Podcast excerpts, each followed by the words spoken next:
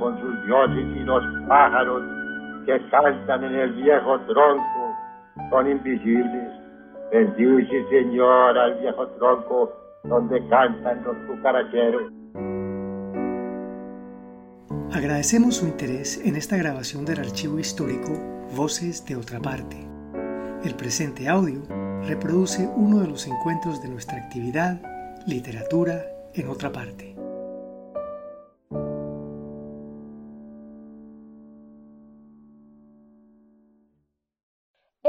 Es un proyecto ganador de la convocatoria Unidos por la Vida 2020 del Instituto de Cultura y Patrimonio de Antioquia y la Gobernación de Antioquia. Presentación del libro El olvido nos protege de la belleza, de Samuel Vázquez. Introducción al autor y su obra por Lucía Estrada. Casa Museo Otra Parte, jueves 9 de marzo de 2017. Buenas noches. Me complace mucho saludarlos esta noche porque tenemos una celebración muy especial, los 40 años del Taller de Artes de Medellín, 40 años arando en el fuego. Para mí es muy especial eh, presentar esta noche a Samuel Vázquez. Y sobre todo un trabajo conjunto que hemos, que hemos tenido desde, no sé, tal vez el año 2008, o más bien un trabajo de intromisión mía en su lucidez, en sus conversaciones, siempre llenas de claridad, de belleza, de poesía. El olvido nos protege de la belleza, que está publicado por la editorial Pequeña Alejandría.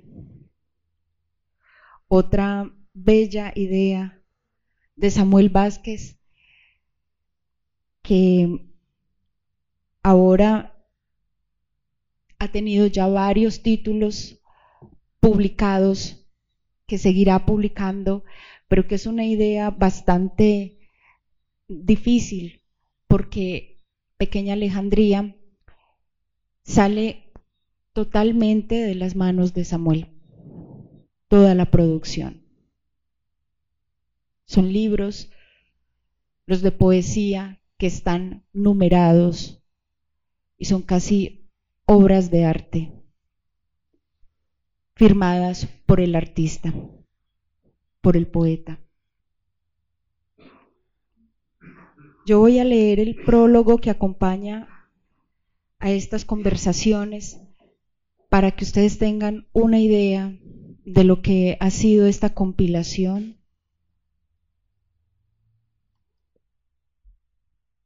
y voy a permitirme leer el epígrafe que abre el libro de uno de los poetas más queridos por Samuel Vázquez, que es René Char. René Char dice, a nuestra herencia no la precede ningún testamento.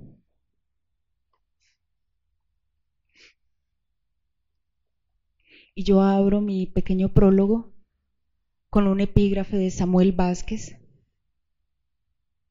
quien dice, en poesía nunca se alcanza una orilla, siempre se está en alta mar, aterrado. Si la escritura es el mayor de los vértigos, hacerlo más allá de la página es aún más arriesgado, porque eso es la conversación, una continuación del decir, del escribir, del escribirnos en el otro y escribir al otro en nosotros. Máxime cuando esta conversación como toda conversación verdadera, se funda sobre lo esencial, descubre y relaciona los elementos de una realidad, un mundo en el que somos, en el que nos confrontamos sin máscaras, en la desnudez, en la verdad del ser, es decir, en lo poético. A esta experiencia vertiginosa asistimos entre la fascinación y el estremecimiento cuando leemos, cuando nos leemos en las palabras de Samuel Vázquez. Cada palabra que pronunció para sus amigos, cada gesto con el que acompañó, sin apenas darse cuenta, esas conversaciones en las que saltaban como chispas las imágenes más elocuentes, la risa, el asombro, la luz de una verdad, de una vivencia de plenitud o desapego, terminan por configurar no sólo un acto de resistencia ante la sombra, sino también de amor por la vida y la belleza. Acto que luego se hace palpable en el poema, en el relato, en el ensayo, en el teatro, en el cuadro, en la idea y la imagen que nos entrega como artista, como escritor. Cuando el poeta habla, es preciso que haya un oído atento, capaz de recibir la transparente exactitud del río que desbordan sus palabras. Eso es lo que hemos intentado hacer los amigos de Samuel. Escuchar y meditar, reírnos con él y guardar en nuestra hora más silenciosa el eco de su fuerza, de su irrenunciable capacidad de mirar, de señalar, de examinar con todo detalle las exigentes realidades de su tiempo, de nombrar con rigor y belleza lo que para muchos ha pasado inadvertido, de calibrar el origen y el cauce de lo que somos. Así nos ha obsequiado con su generosa amistad todos estos años, desde su propia orilla de silencio y contemplación, afinando en nosotros un oído, el corazón que escucha los ecos de ese silencio. Samuel Vázquez hace suyas las formas de un mundo cambiante, su textura, el vacío que engendra la piedra, el movimiento de la música y del color que ascienden a lo tangible como presencia viva de la poesía, como prueba concreta de su paso por el mundo que también involucra y confirma el nuestro. No obstante, esos pasos, ese movimiento de palabra, de sonido y color, volverán indefectiblemente a su centro, a esa orilla de silencio original. Ya lo decía Samuel en uno de los pasajes más reveladores de su bello libro Erratas de Fe. Abro comillas, la palabra siempre va del sonido a su propio silencio y sólo allí, meditándose a sí misma, encuentra su sentido. Hasta ahí la cita de Samuel. Creo que esta labor solitaria, creo, perdón, que esta labor solitaria y paciente labor de reencontrar el silencio bajo la lengua múltiple de las palabras es la que prueba en Samuel Vázquez al auténtico poeta. Allí, la palabra que la mano escribe en sueños es desdibujada después cuando despierta en un juego incesante que ensaya también una permanencia, una visión alternada de lo visible a lo invisible, entre el todo y la nada. Hermosa permanencia y contradicción a la vez. Pero Samuel Vázquez convierte esa experiencia, ese juego de visiones, en una casa donde nos invita a conversar, a recorrerla, a habitarla con él, mientras las palabras respiran, acompañan la intimidad y suscitan el goce. Una conversación que nos abre puertas secretas a sus libros amados, a sus propias obras, sus puestas en escena, su pensar, su música, y el luminoso laberinto de referencias en el que se ha resguardado por años. Todo este conocimiento edificado desde el interior se abre para nosotros con la sencillez, la serenidad y la generosidad que sabemos. El desasosiego del mundo se aquieta, se armoniza bajo esa mirada que abarca lo que el ojo no alcanza, donde lo distante se hace próximo, lo difuso se precisa, lo oscuro se aclara los diversos temas, los personajes que hacen de esta recopilación de imágenes, breves poemas, aforismos, si se quiere, hondas reflexiones en torno al arte, la vida y el lenguaje mismo, una realidad tangible, importan en la medida en que dejan de ser material histórico o referencial para convertirse entonces en materia viva, en presencias que nos ofrecen también la posibilidad de mirar y mirarnos. No hay aquí datos superfluos ni posiciones falsamente críticas o académicas. Su lenguaje nos va llevando de la mano, algunas veces con amor, otras con furor o burlona paciencia, hasta los límites de lo que hoy por hoy todavía es necesario decir. Límites que nuestro propio deseo de totalidad, nuestra capacidad de ruptura y rebelión pueden superar después. Uno se detiene gozoso en esos instantes de intuición y lucidez. Este no es un libro sentencioso como muchos podrían juzgarlo. Es un documento de la sensibilidad y de la inteligencia crítica, sin imposiciones, abierto y libre a la interpretación del lector, que en estas páginas no encontrará nada que no haya sido dicho desde la raíz del ser. Tampoco hay en este libro la intencionalidad de una intelectualización a priori de la experiencia estética, ya que no fue escrito, sino dicho, conversado, hecho de instantes e intensidades compartidas con quienes hemos estado junto a él, pero también con quienes desde ahora podrán seguir acercándose a su palabra, a esa conversación sin fin. A Samuel Vázquez agradezco que me haya permitido estar tan cerca de sus palabras y de su lucidez, de su manera de ver el mundo, para que muchos de nosotros podamos apreciarlo con ojos nuevos y entenderlo mejor. Y claro, agradecerle sobre todo que no se haya opuesto, como en el fondo lo esperaba, a que el registro de estas voces fuera recogido durante todos estos meses, yo diría ahora años, para volver a ellas e iluminarnos cuando fuese necesario. Yo creo que esta noche es especial porque muchos, yo diría que casi todos los que estamos en la sala, hemos tenido el privilegio de la conversación de Samuel Vázquez, de reírnos, de angustiarnos, de asombrarnos, de preguntarnos muchas cosas mientras esa conversación fluye.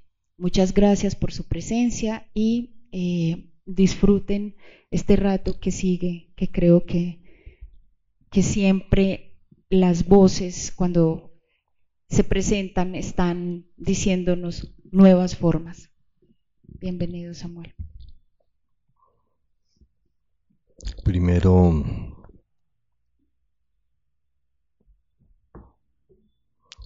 debo dar algunos reconocimientos. Eh, ante todo a primero a Sergio Restrepo y a la gente del Pablo Tobón que nos han metido en esta fiesta. Eh,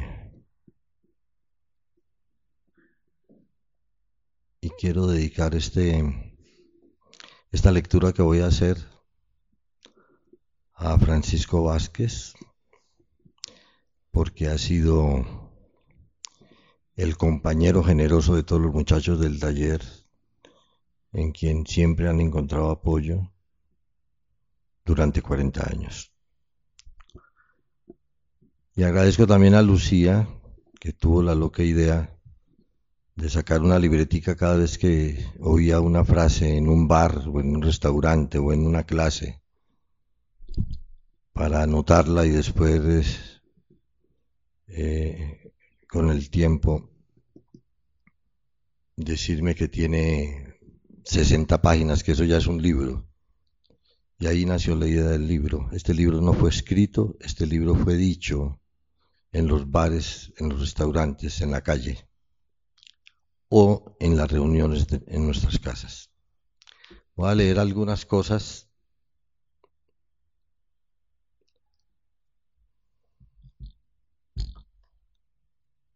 y cuando nos aburramos paramos.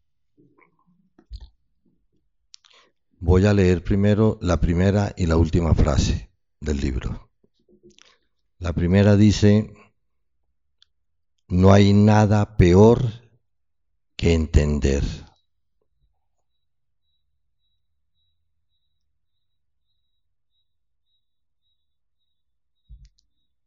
Y la última dice, Dios de mis enemigos, acláralos, ilumínalos, hazlos sabios.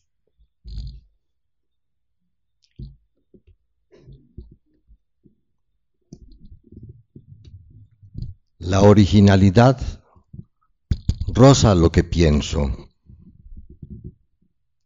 Es un ala que toca mi puerta, pero no entra.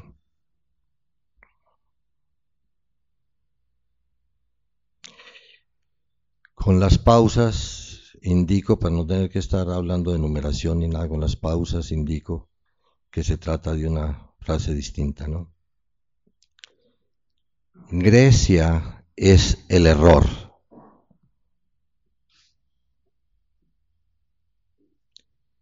El fracaso en el arte es íntimo.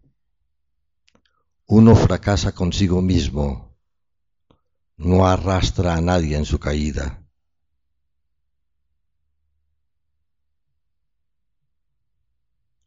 Que yo sea un mal poeta no quiere decir que no tenga una magnífica vocación.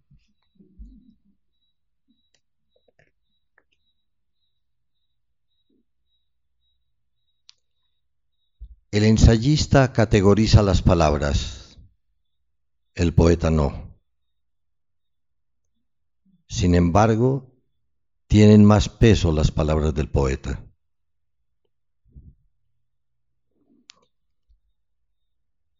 Si me ponen a elegir entre la palabra árbol y el árbol, me quedo con el árbol.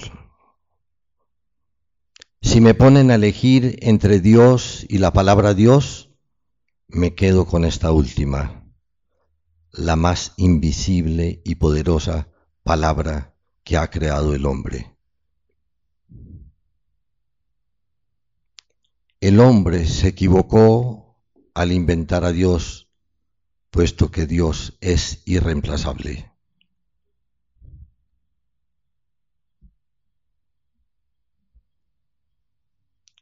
Todo debería ser un viaje hacia la forma, hacia la vida.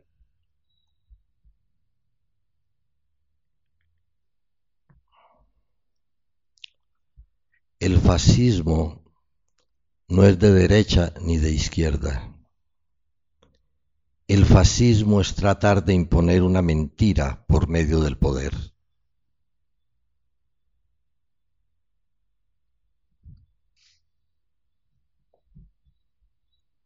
El arte que aniquiló el terror duele. El poeta está hecho de miedo. La obligación del poeta es escribir desde el miedo. Cuando niño, siempre fracasaba al no golpear la piñata. Y cuando acertaba, tenía los ojos vendados.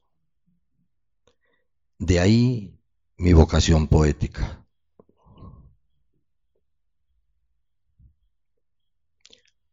Algunos, algunos me envidian y no saben, no saben que están envidiando un fracaso. No he sido expulsado del paraíso puesto que no estuve ahí. Lo único que sostiene y alimenta a este país es el miedo.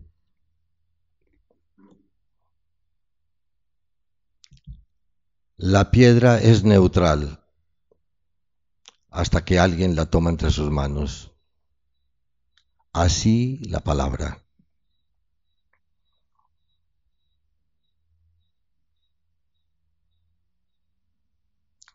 La imagen es la respuesta a un deseo o es la pregunta a ese mismo deseo. La capacidad poética al enunciar la pregunta o la respuesta es lo que la carga de misterio, es lo que le otorga contenido místico a esa imagen. No es suficiente imitar a Dios hay que ser Dios.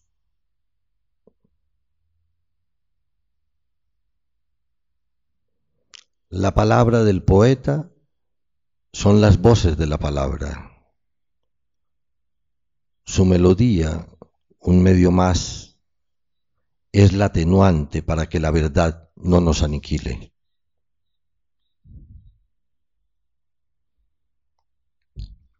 Hay quienes sacan a pasear su otro yo, inteligente y genial, vestido de mendigo, para que los demás reparen en él. A propósito de un comentario sobre la falsa modestia de Jorge Luis Borges. La tierra en mi boca busca una semilla.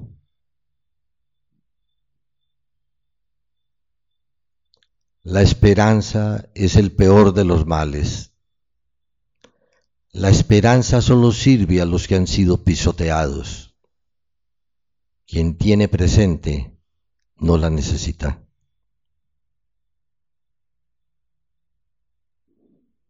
Vivimos entre dos paraísos dudosos, la nostalgia y la esperanza. Pero nunca reconocemos el paraíso del presente Siempre creemos en el alma como sustento del más allá, cuando el alma es el fuego interior y el motor del presente.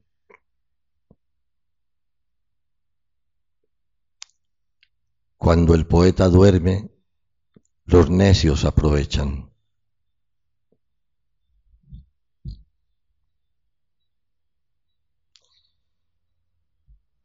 El escritor no solo es responsable de lo que hace, también es responsable de lo que sabe. Además, es responsable de lo que ignora y debiera saber.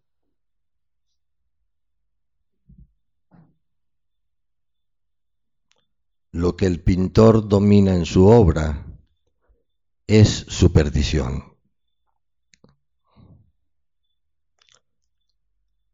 Lo original hace referencia al origen, es decir, a lo antiguo, no a lo novedoso como se ha creído en nuestros tiempos. Los más originales eran los cromañones.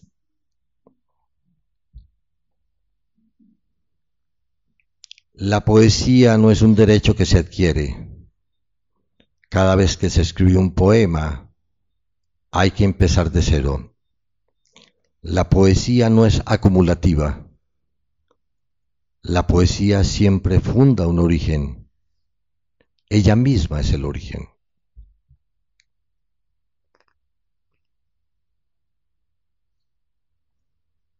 El narrador escribe sobre lo que sabe. El poeta escribe para saber. El arte es la prueba de que el hombre puede ser mejor de lo que se le permitió ser.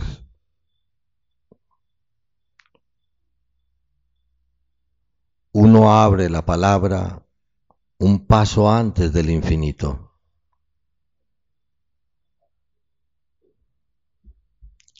Se está del lado de la pregunta, no de la respuesta. Se está del lado de la ventana, no del muro.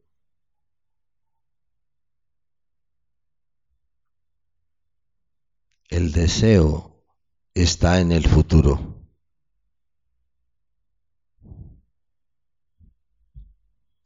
La ausencia de Dios le confirió eternidad.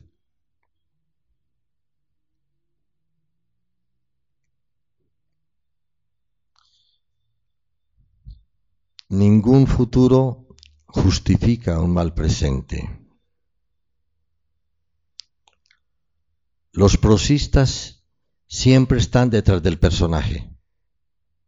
Y si no pueden encontrarlo, ellos mismos son el personaje. Diferencia fundamental con los poetas, a quien no les interesa el personaje, sino su ausencia.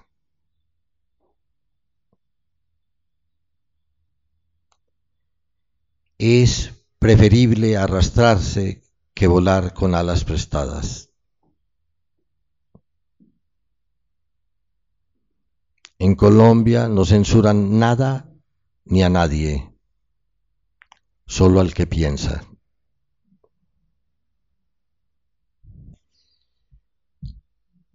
En la literatura hay que saber empezar una página y saber terminarla. Pero en el poema hay que saber encontrar el centro, y todo centro es un abismo. Los dioses olvidaron que ellos eran los dioses.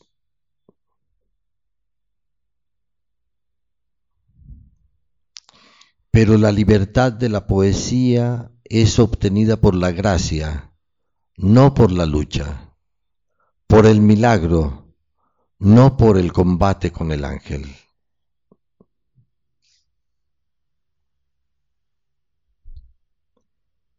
Quiero escribir sin perderme el color de las cosas, quedándome un poco en la puerta antes de entrar en el jardín, rodear lo esencial sin perderlo, deleitándome también en el cuerpo mismo del lenguaje.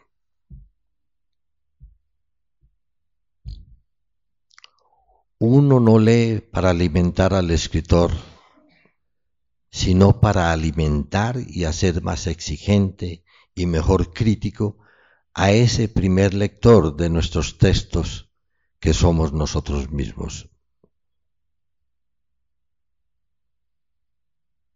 Hablo cuando el silencio me desborda.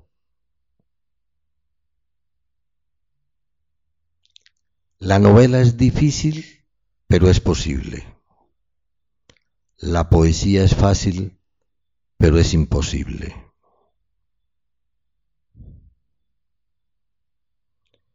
En una situación extrema no se puede seguir sino el sendero de la luz. Cualquier distracción es un crimen. Cuando uno señala una injusticia, no es para cambiar al otro, sino para no traicionarse a uno mismo.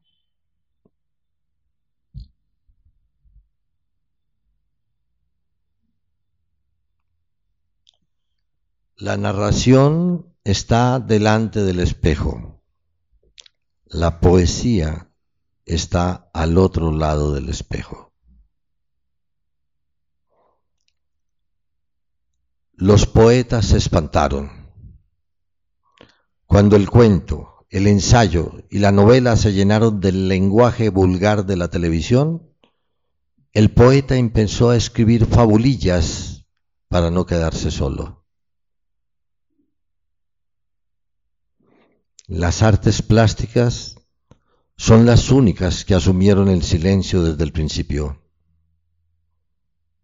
Todas las demás artes se alejan de él en su afanosa búsqueda y éste se les hace cada vez más esquivo.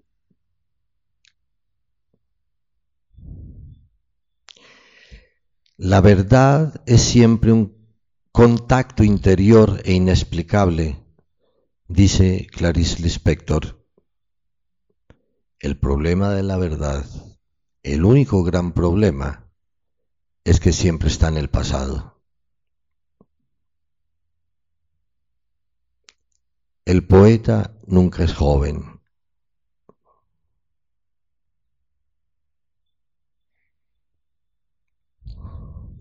Esta llaga es mi país. Esta risa es mi casa.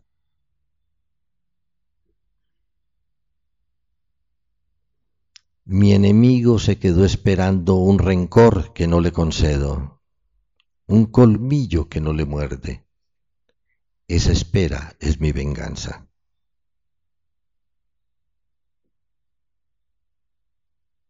La belleza no reclama victorias.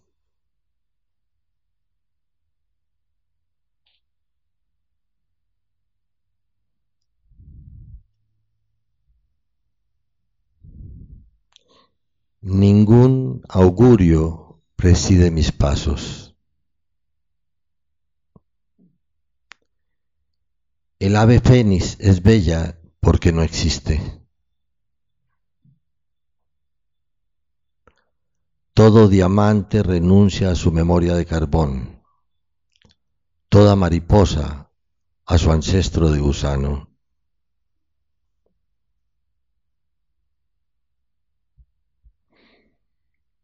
Alimentamos nuestra necesidad de palabras como el mendigo alimenta su mugre para protegerse del frío y de la soledad.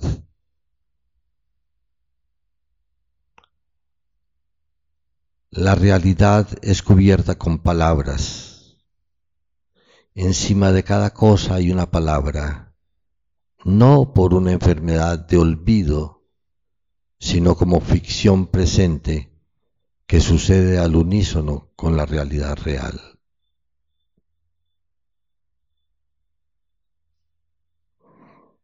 El artista se objetiva en la obra Así la obra contiene su propia estética, que es prolongación de la obra misma, no del autor.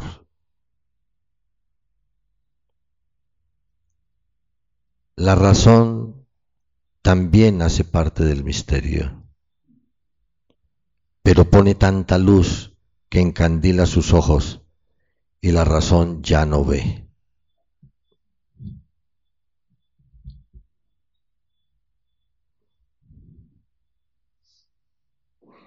La prosa es el arte de las causas. La poesía es el arte del presente. En la prosa discurre la fábula. En la poesía se manifiesta la voz de la palabra o su silencio.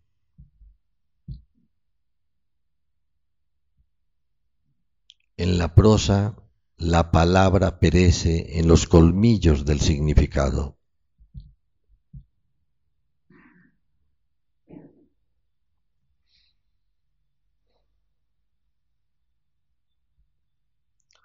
Lo visible es sólo el traje manso del terror que nos ocultan.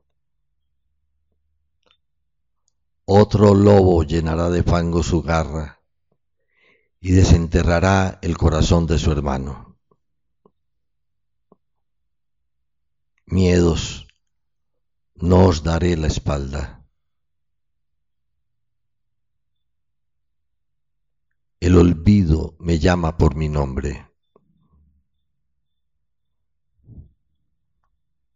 El hombre común señala con la palabra.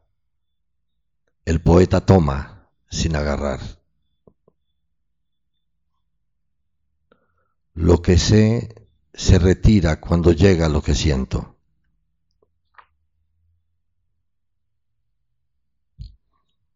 Antes de caer tenía miedo Ahora le doy un puntapié a la esperanza. La generosidad es tan veloz que no proyecta sombra. Fundar es fundir tiempo, espacio e idea en un solo instante.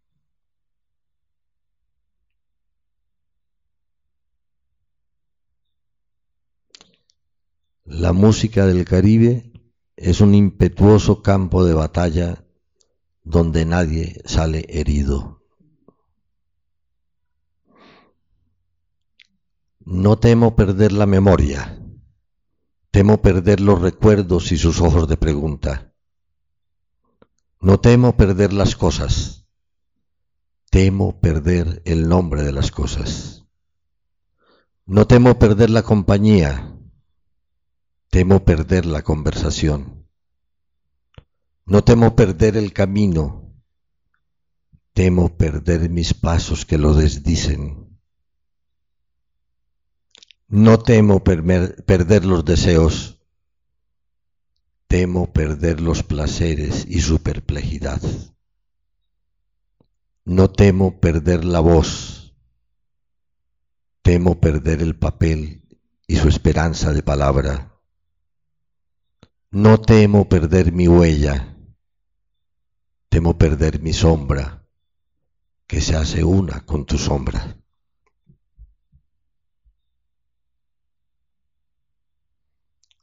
La única ventaja que tiene el futuro sobre el presente es que no duele aquí. Entonces Lucía pone entre paréntesis señalando en su vientre. Mucho hay que temer cuando no se tiene miedo.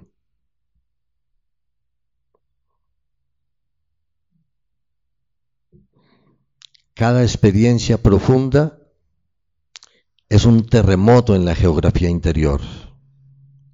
Cambia la topología del paisaje interno. En nuestra primera juventud, el sol era la única sombra en el cielo.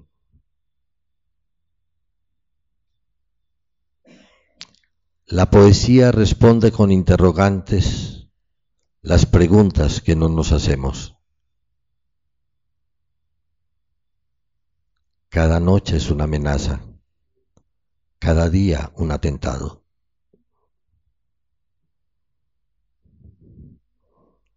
Aquí dice que al recibir el Premio Nacional por Reconocimiento, me ponen la corona para negarme el reino.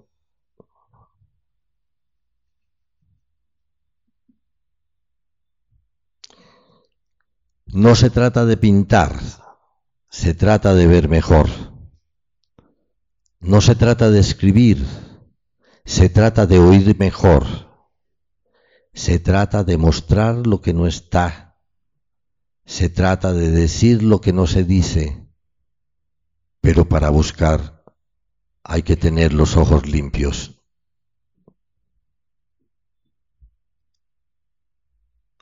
Mirar es iluminar.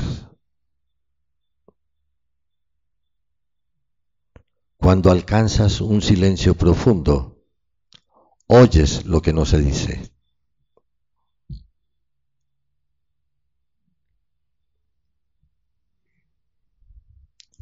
Lo importante de las batallas no son los generales que intervienen en ellas, sino los conflictos que se ponen en evidencia. La imaginación es, ese momento anterior a que la imagen entre en el molde de la forma.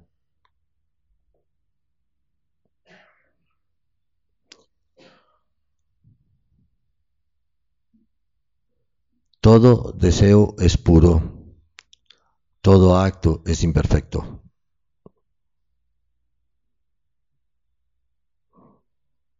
El artista abre los ojos como dos brazos. El poema le da sentido y música a una luz que, permanecía muda.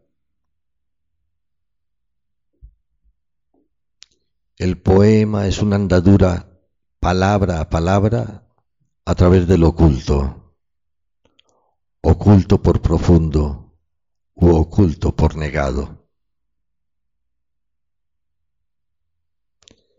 La originalidad no consiste en manifestar nuestra personalidad, sino en realizar nuestra libertad. Toda libertad es original.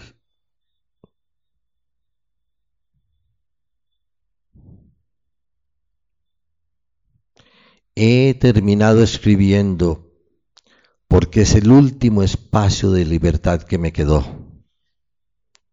No trato de salvar a nadie con mi escritura, ni siquiera trato de salvarme a mí mismo. Escribo por estar siendo.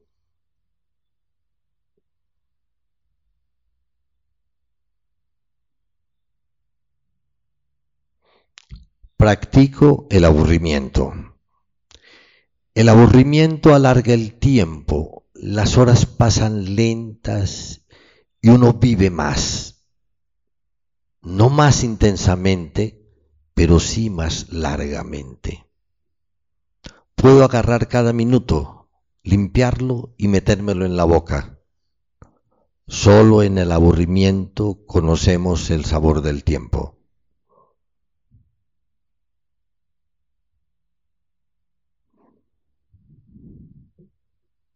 Una palabra nunca viene sola, siempre arrastra otras que están atadas a ella.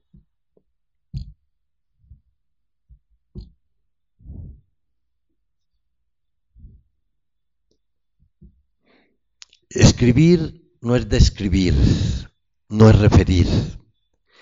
Escribir es sumergirse y respirar debajo de un mar de palabras Escribir no es armar un discurso, no es pasar revista, no es asunto de vigilancia, no es el panóptico el lugar del poeta.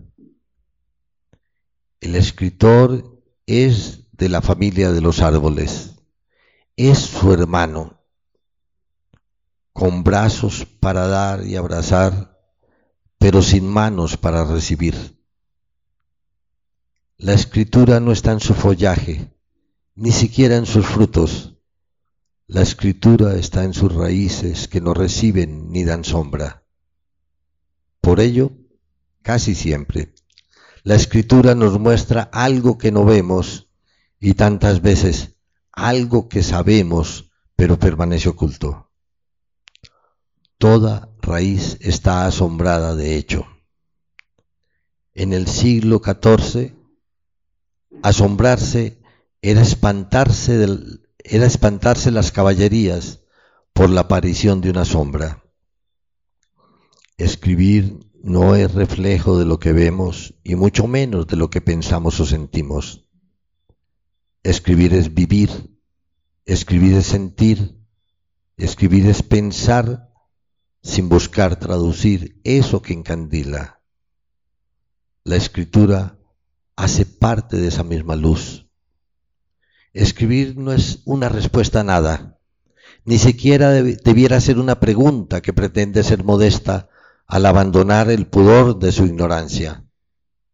Escribir es encontrar el momento anterior a la palabra.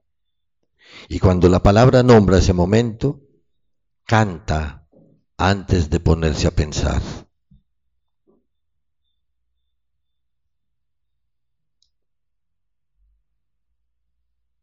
La idea pasa, pero la palabra queda. La fe pasa, pero la pintura queda. El ideal pasa, pero la imagen queda. La pintura no envejece como la fe que representa. El arte escapa a la arqueología, no se momifica. No se trata de dar vida artificial a un arte moribundo que prolonga su vida vegetativa en los museos como un enfermo terminal al que lo someten a un coma inducido.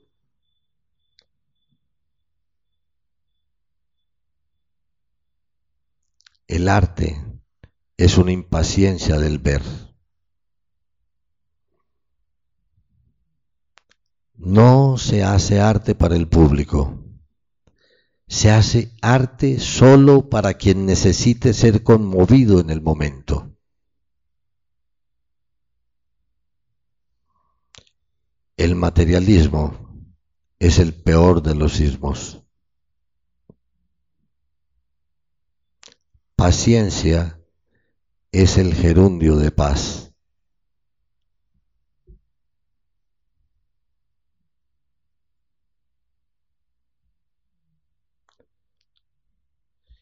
Se escribe para respirar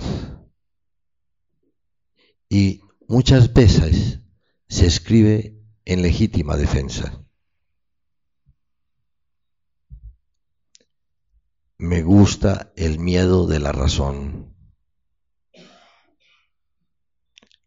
Hay una duda que hace parte de la verdad.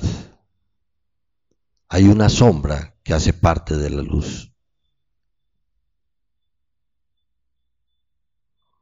El barroco fue una batalla minuciosa y aplicada por ganar el corazón de la gente del común.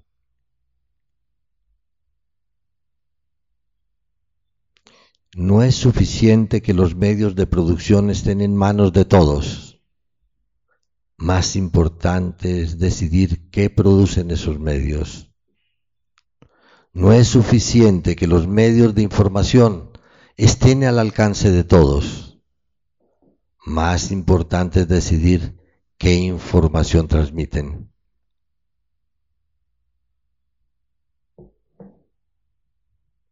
El artista plástico es ese que no habla pero hace hablar. Es aquel que calladamente instala una escucha que con su silencio incita a una conversación. Si eres sobreviviente, no puedes olvidarte de los muertos.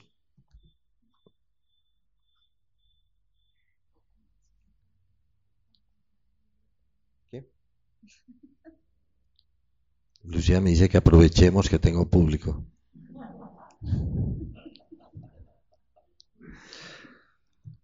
No hay, no hay perdón decente. No hay perdón decente para quien ensucia una verdad.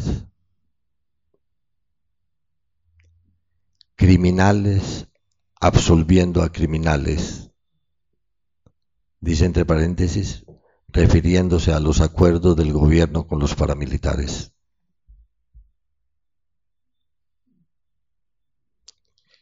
¿Ser sobreviviente otorga de hecho autoridad moral?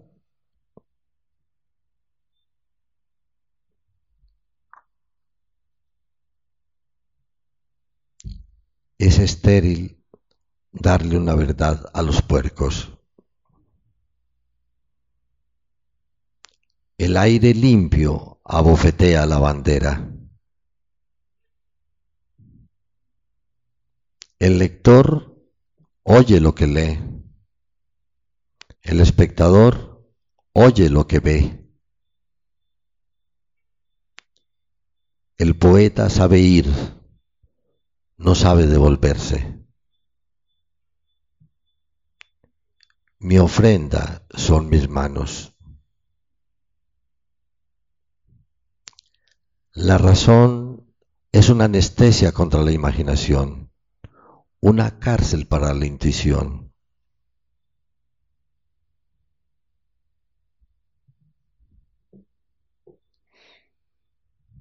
Mi frase sangra cuando comprende que está expresando una idea nueva. Mis pasos de hierba niegan el sendero. Todo camino conduce con comodidad hacia el extravío. Nada de lo que miramos está muerto.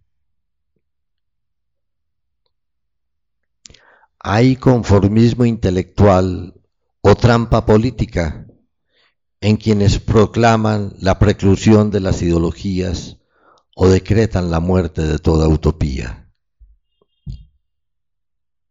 La utopía es la belleza irrenunciable, como nos dice María Zambrano.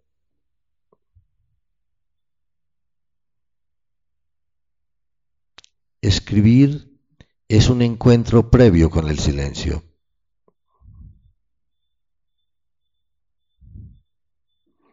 Se empieza a pintar después de haber pintado. Se empieza a escribir después de haber escrito. Cuando se hace literatura, se reescribe. Se hace una escritura encima de otra escritura. El poeta no merodea un tema con las palabras, sino que es rodeado, y las palabras son un puente que lo separa de los demás.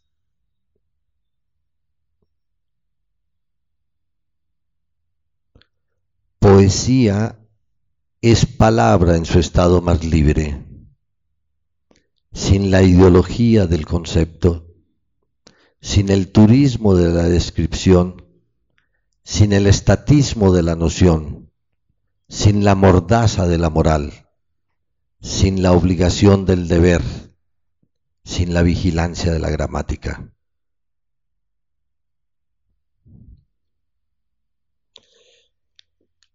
Acompañar la impaciencia de la intuición.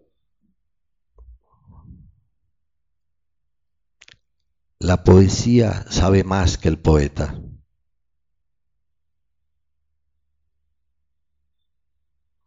El hombre es el primigenio del deseo. Vivimos para tratar de borrar los inmerecidos sufrimientos de la infancia. La infancia está colmada de deseos, de allí la importancia de la palabra como promesa dorada frente a la realidad de miedo. La belleza no es un sitio, no es una estancia. La belleza es ese vértigo que cae.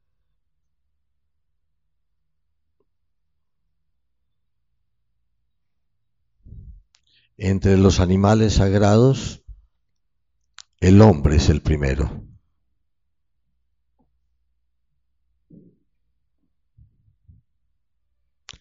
Cada mirada es un pensamiento que permanece inédito.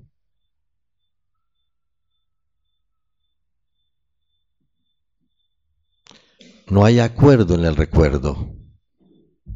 Todo recuerdo cultiva con celo sus errores. Bueno, voy a buscar la última, a ver cuál será.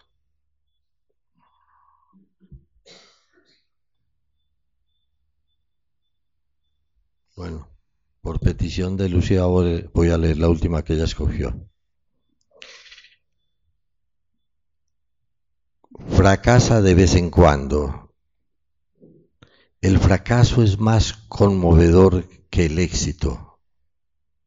Además, le sacas una lágrima sincera a los que te quieren.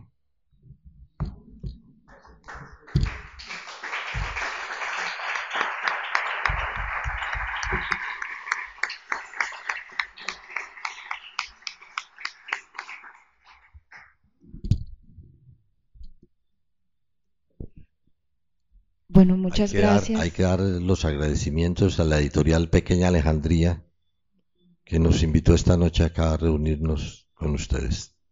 Muchas gracias a Samuel, de verdad a todos ustedes por la compañía.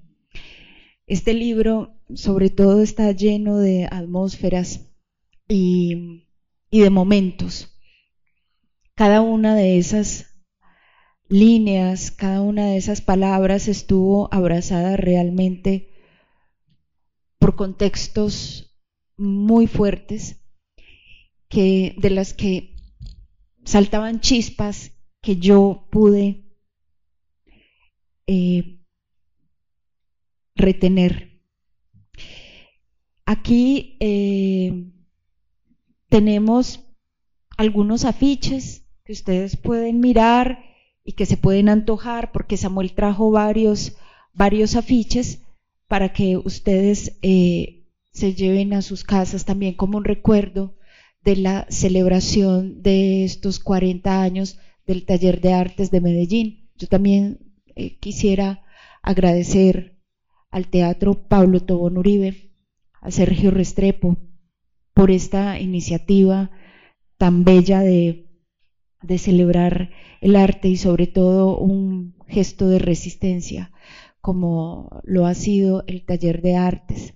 También agradecer este espacio cálido de otra parte y yo voy a dar los agradecimientos también a, a Confiar, a Casa Teatro El Poblado, a Sura, al Museo de Antioquia y a todas las personas que se han, ahí a la Pascasia, que se han, que se han unido a esta celebración. Muchísimas gracias. Entonces ahora si quieren pueden de verdad venir, mirarlos. Yo no estoy segura, esta, esta es de, este es, esta obra es de quién, la del primer afiche. José Antonio Suárez. Es, tenemos en, en los afiches, hay obras de José Antonio Suárez que son obras hechas especialmente para el taller de artes. José Antonio Suárez, Quique Lalinde, Margarita Isaza, José Antonio Suárez de nuevo, y esto que es una fotografía de la obra El arquitecto y el emperador de Asiria de Fernando Arrabal, obra montada por el taller de artes. Muchísimas gracias de verdad por esta compañía. Samuel, gracias.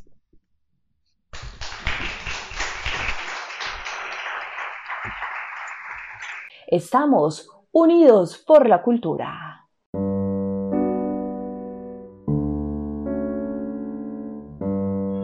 solo con sus dioses y los pájaros que cantan en el viejo tronco son invisibles.